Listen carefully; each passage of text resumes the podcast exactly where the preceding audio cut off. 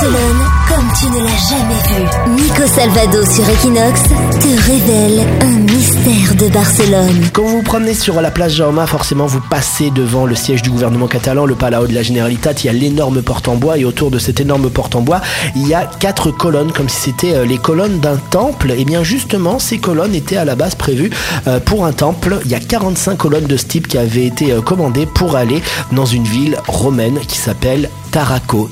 c'est le nom latin de l'actuelle ville de Tarragone qui a une heure euh, de Barcelone. Le problème, c'est que le temps que les colonnes arrivent pour fabriquer un nouveau temple, bah, l'Empire romain s'était écroulé. Il n'existait plus, donc on ne savait pas quoi faire de ces colonnes. Finalement, elles ont été restituées pour euh, faire une église autour euh, de Tarragone. C'était l'église de San Pere des Celadas. L'église, elle aussi, s'est écroulée. Du coup, on a récupéré ces quatre colonnes romaines pour les mettre autour de la porte du Palau de la Generalitat qui est encore aujourd'hui visible sur la plage Jardin.